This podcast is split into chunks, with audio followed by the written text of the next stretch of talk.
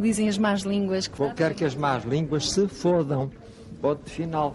Parágrafo. E assim sucessivamente.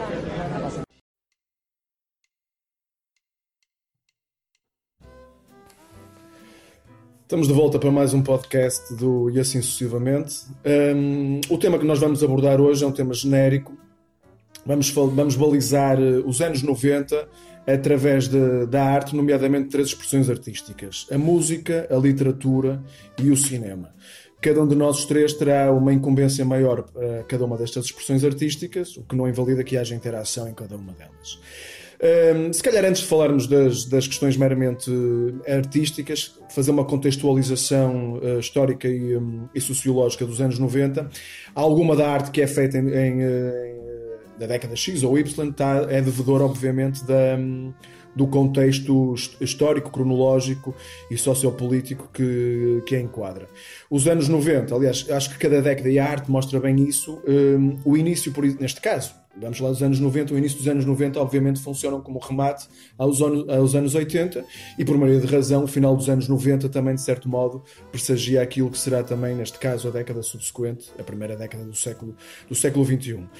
Os anos 80 foram anos impactantes e até mesmo do ponto de vista artístico, um, anos que na minha ótica, eu já disse isso a outro propósito, julgo saber a quando do, do nosso programa sobre o António Variações, os anos 80 na minha ótica são anos muito injustiçados um, do ponto de vista estético e do ponto de vista artístico, foram fundacionais a muitos, em relação a muitas coisas artísticas, reforço. Um, os anos 80, não esquecer que foram os anos, sobretudo, do ponto de vista político e macrofinanceiro os anos do liberalismo e do capitalismo, nomeadamente a Margaret Thatcher uh, em Inglaterra e o Ronald Reagan nos, nos, Estados Unidos, que depois, nos anos 90, e é isso que nos interessa mais, um, houve, como acontece, uma alternância e uma resposta mais, se quiserem, mais humana, pelo menos em tese, em rosto, mais humana é isso. E depois, o que foi subsequente à, à Margaret Thatcher foi o Tony Blair, com aquela com a terceira via, algo mais algo mais humanizado, algo mais até artístico, algo mais cosmopolita, algo menos ortodoxo, era assim que, que era vendido, algo mais moderno, era assim que, que foi vendido a, a, frescura do Tony Blair da terceira via britânica, que teve também uh, um fenómeno homólogo nos Estados Unidos com o Bill Clinton, que sucedeu então ao, ao mais ortodoxo uh, Ronald Reagan e também ao George Bush pai, que fez só um mandato, tendo sido sucedido por. Um, pelo Bill Clinton, como estava uh, a dizer. Esses anos 80 tinham sido anos uh, de, de, grande individualismo, do, capitalismo, do do it yourself, da realização pessoal através da.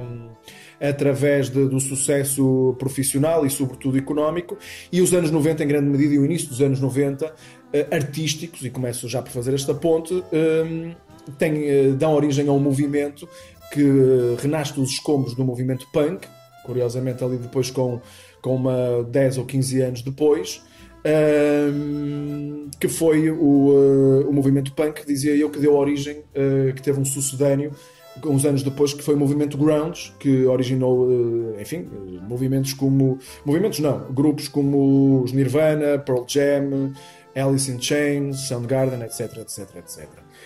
Um, eu vou falar sobre a música em particular, e, uh, depois deste introito, e vou começar pela música dos, dos anos 90 uh, eh, em Portugal.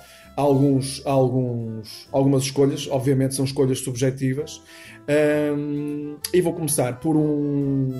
Não, não necessariamente por 1990 ou 91, mas vou falar de um projeto que tem a ver com isto que estive a dizer, ou seja, com a ponte intergeracional.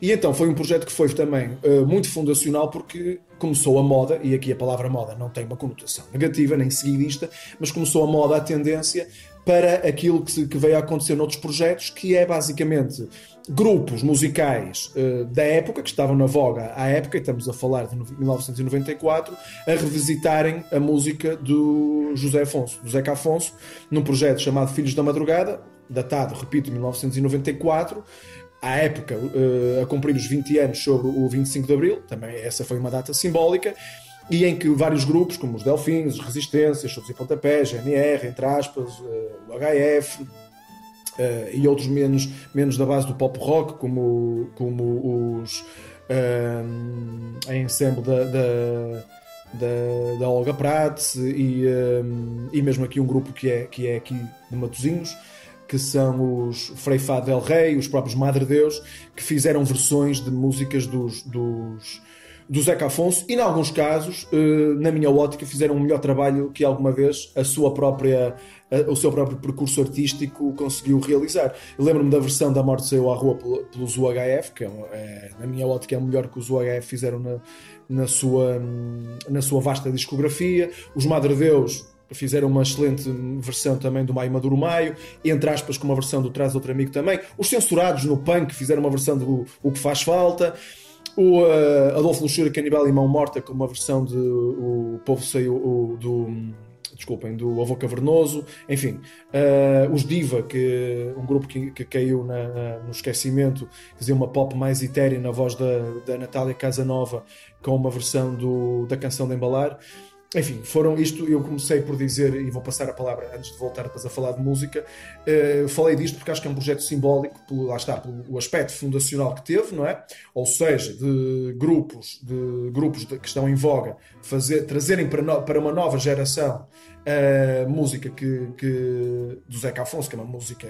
E quando digo uma música, não só do ponto de vista estritamente musical, passo o pleonasmo, mas também do ponto de vista lírico, uh, algo que que corria o risco de ficar eh, subjacente apenas a uma data em particular e a um período eh, em particular, nomeadamente o pré 25 eh, de Abril e o pós 25 de Abril, e de, sobretudo não cometer essa injustiça que era associar apenas o Zeca Afonso a um cantor de, interven de intervenção ou de cariz sociopolítico, quando ele era muito mais do que isso, e este projeto em particular mostrou, mostrou toda a versatilidade da obra do, do Zeca Afonso, que depois pode ser recriada em géneros tão dispares como o rock, o pop rock, a pop, a, a música da câmara e música de influência erudita. Ora, muito bem. Depois da música, ou ao mesmo lado da música, temos o cinema, um, ehm, que foi, a década de 90 foi um, um período experimental para o cinema. Houve muitos filmes que não são ortodoxos neste. Se, formos ver o, o panorama de, de agora. Um, e começo logo com um filme da década de 90, logo do ano uh, eh, 90, que é, que é muito querido ao Hugo, que é o filme do Tim Burton, que é o Mãos de Tesoura, o Edward Scissorhands, com o Johnny Depp e com a Winona Ryder. Um, este filme, além de ser extremamente uh, diferente dos filmes que havia na altura, um, também percebo que Tim Burton e Tim Burton traz sempre alguma coisa diferente dos outros realizadores. É, é um filme especial, não só pelo, pela sua cinematografia que é fantástica, não só pelo Johnny Depp a fazer tipo um dos papéis da sua vida, uh, embora ele fale muito pouco durante este filme, uh, acho que ele tem menos de 100 linhas de diálogo. Por uma personagem principal é, é fantástico, mas ele usa muito o corpo e a performance física. Um, mas é uma, Diz? E o olhar. Exatamente. É, mas é, um, é, uma história triste, uh, que tem muito humor no meio, mas é triste. Um, para quem não sabe, só para ter um, um pequeno contexto, o, o Edward Scissorhands foi uma invenção de um, de um inventor que morreu antes de acabar a invenção, e então a personagem de Johnny Depp uh, fica sozinho numa mansão onde tem o corpo acabado, menos as mãos, e vai usar as tesouras para acabar as mãos e depois é trazido por uma senhora para, para, para a cidade uh, onde ele vai ser barbeiro. Depois as coisas correm um bocadinho mal para o meio do filme. sem spoilers, já passaram muitos anos, mas sem spoilers na mesma, para quem, não, para quem quer ver. Um, não só é a cinematografia, mas também a música. A música do filme acompanha muito bem todas as ações do, do, do filme, a toda a narração. Uh, e é um filme que é drama barra fantasia um, e acaba sempre. E tem obviamente, os seus, os seus timings de humor. Um, e é, é, um filme que começa bem a década de 90. Há muitos outros filmes nos anos 90 que são muito bons, mas este uh, eu acho que começa muito bem. Uh, posso já passar para 91, porque é outro filme clássico, é um ícone, que é o Silence of the Lambs, do Sr. John Demme, com a Jodie Foster e com Anthony Hopkins. Este filme quase toda a gente conhece, não conhece, pelo menos já ouviu falar. É sobre um serial killer um, que é feito pelo Anthony Hopkins. o Anthony Hopkins ganhou o melhor, uh, melhor ator secundário com este papel, o Oscar de melhor ator secundário, e esteve menos de 20 minutos em cena. Que é outro, outro recorde que ninguém vai conseguir bater, pelo menos durante os próximos tempos vai ser difícil alguém bater isto. Um, Solace of the Lambs é baseado num livro um, e basicamente é sobre uma inspetora que é nova, eh, uma jovem inspetora que vai trabalhar num caso sobre outro serial killer, mas usa o serial killer que tem preso para, para tentar adivinhar quais serão os próximos passos do outro serial killer. Portanto, é um drama barra thriller uh, extremamente bem realizado. E depois a Jodie Foster, que é uma senhora atriz, mesmo quando era nova já era uma senhora atriz. O Anthony Hopkins, não é preciso dizer mais nada. Um, portanto, é um filme muito, muito bom. E por último, em 92, temos outro, outro realizador que é extremamente uh, irreverente, chamado Spike Lee, que fez um filme chamado Malcolm X, obviamente que é uma biografia sobre o Malcolm X, que tem como personagem principal, como ator a fazer personagem principal, o Denzel Washington, também é outro senhor ator, e basicamente sobre, é uma biografia sobre, sobre a vida do, do Malcolm X até o culminar do Malcolm X ser eh, assassinado. Um, é o Spike Lee. Uh, Spike Lee tem opiniões muito fortes e não, não, não tem medo de as dizer durante o seu filme, durante a sua obra. Uh, portanto, é um filme que, que merece ser, ser, ser visto. Um, e depois o Denzel Washington faz um papel incrível, incrível. É, é, comparar o Malcolm X verdadeiro e depois o Malcolm X do Denzel Washington é muito, muito, muito semelhante. Portanto, um trabalho de, de casa feito fantasticamente pelo, pelo Denzel Washington. Ok, passado aqui o testemunho para, para a parte da literatura, referir aqui só um, uma espécie de síntese desta, desta, deste século, do século XX um, é notória a evolução e as mudanças a nível literário. Se nós na primeira, e podemos assim dizer, na primeira metade do século XX, nós tínhamos uma literatura muito direcionada para o exterior, para a política, uh, recordar a Primeira Grande Guerra, a Segunda Grande Guerra e depois a Guerra Fria, Portanto, e isso tudo afetava obviamente a arte, como afetou, e assim a cultura.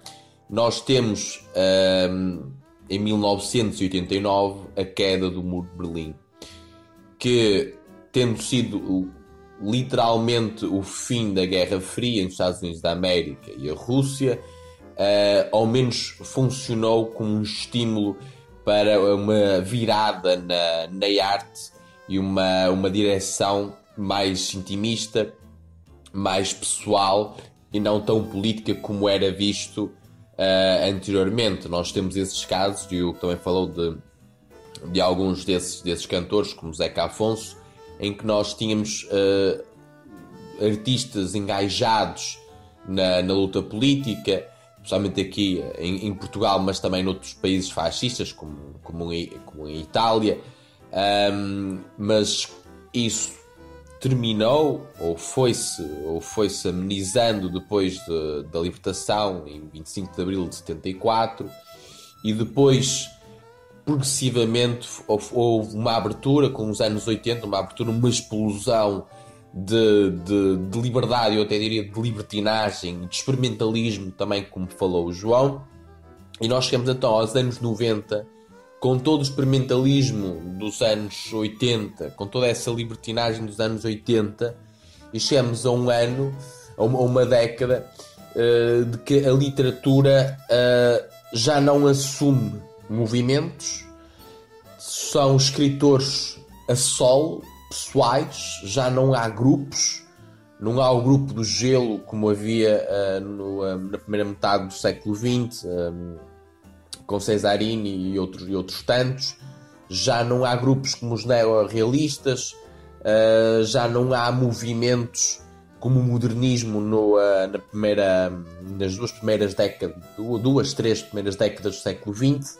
Por isso, isso é notório uh, que o paradigma, não só literário, mas artístico, muda e, um, e o escritor assume uma posição pessoal, virada para si e já não tão engajado nas questões políticas, o que obviamente terá alguma influência na, na, sua, própria, na sua própria escrita.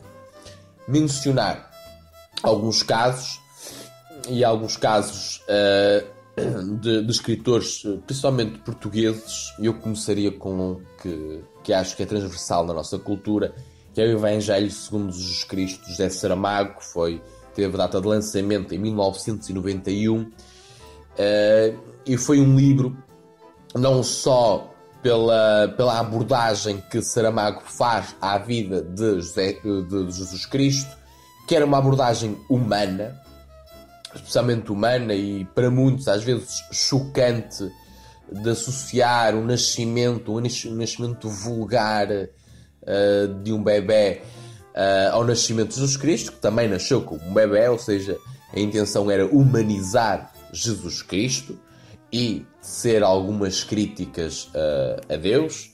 Isso é conhecido do, do, do ideólogo de, de, do ideário de José Saramago, mas também há outro caso que é um caso externo ao próprio livro. Uh, às vezes os livros uh, contam mais do que histórias, e este teve obviamente um impacto uh, na sociedade portuguesa, especialmente com, com um membro do governo, o Sousa Lara, que decidiu não levar este livro a um, um concurso literário europeu porque considerava que atentava aos, aos costumes dos portugueses. É especialmente interessante saber que a mudança do próprio país, do nosso Portugal, não se fez exclusivamente no 25 de abril de 74. Houve sempre uma necessidade de fazer 25 de, 25 de abril todos os anos e acho que este foi um dos últimos requisitos de algum dos últimos resquícios de, dessa ainda mentalidade anacrónica e atrasada, e obviamente que este, este livro não foi levado a, concurso. Eu também me lembro, agora na parte musical também, do escândalo que foi a música de, do Pedro Brunhosa, Eu e Tu, o que é que temos que fazer, em que também foi censurada a parte do a palavra começada, o palavrão começado por F, mas isto obviamente levou um dos maiores uh, escritores da língua portuguesa e prémio Nobel em 1998 a uh, auto-exilar-se. Novamente, Portugal, parece que aqui a história se repete. Parece que muitas vezes há auto-exílios dos próprios escritores de Portugal. Temos o caso de Agostinho da Silva, temos o caso de, de Jorge Sena e tantos outros que, que, por não estarem bem no país, ou melhor, o país ser demasiado pequeno para a literatura deles, então tiveram que, que sair. Um outro exemplo estrangeiro, e também julgo que marcou os anos 90, a geração dos anos 90, só apenas aqui referir que eu e o João somos de 93, uh, portanto, uh, nós, digamos que, e é esta parte santa da cultura, nós, por vezes, não precisamos de ler os livros da altura, porque teríamos neste momento, aliás, ainda nem existiríamos em 1991, não, não seria possível ler, mas já nascemos com o ambiente e o clima cultural criado por estes livros. O livro que eu estou a falar, obviamente, é O Mundo de Sofia, Justin Gardner, Justin Gardner, uh, que é um livro um, em uma parte que me toca, porque é um livro que é uma história normal de uma adolescente, mas que envolve uh, filosofia e uma filosofia de uma forma bastante acessível a todos aqueles que, que não, não tiveram contacto com, com ela mesma, falando e passando por vários autores, como Sócrates, Sartre ou até mesmo Kierkegaard, uh, e associando questões filosóficas uh, às questões da vida prática. É um livro de referência, continua a sê-lo, como foi Os Filhos da Droga nos anos 80, se não me engano, 70. anos 70. Uh, este, noutro sentido, no sentido mais, mais intelectual, é um livro bastante acessível e bastante interessante e, e a, nível cultural e, e, de conhecimento. Referir também, uh, antes de falar de, de outros livros, para passar depois a palavra aqui ao Hugo, uh, referir uh, que em 1994 lançado o livro uh, O Amor é Fudido, do Miguel Esteves Cardoso. Eu, eu refiro, eu pessoalmente não aprecio muito, isto foi um, empréstimo do do, do João. Uh, eu não aprecio muito, já li coisas bem melhores do Miguel Esteves Cardoso, mas, mas dizer que o lançamento deste livro em 1994 marcou, obviamente, uma, uma geração, tanto a nível cultural e até, digamos, a nível literário, uma certa literatura, porque uma literatura mais cosmopolita, uma literatura com uma linguagem mais acessível, sem muito, muitos intelectualismos, uh, nem muitos historicismos que às vezes a literatura portuguesa sofre. Uh, e eu, para concluir a minha intervenção, vou só ler aqui uh, uma passagem do, do Amor é Fodido, do, do Miguel Esteves Cardoso. Tenho a impressão de estar feliz. Não é mau. Tenho 64 anos, tive uma vida de merda, mas a culpa foi minha. O menos que se pode dizer é que tem sido interessante. Tem graça. Não me lembro de alguma vez ter estado feliz. Antes, nem em menino. Se não lembrava-me de certeza, porque é muito bom. Deve ser, por estar finalmente ao pé do meu amor. Meu amor, mulher má, mas é, mulher má, mas minha, Teresa. Deve ser por isso. Ela também parece não estar triste. Nunca a vi assim. Espero que isto tenha cutilado os vossos, vossos sentidos para, para pelo menos uh, experimentarem ler este livro do Miguel Esteves Cardoso.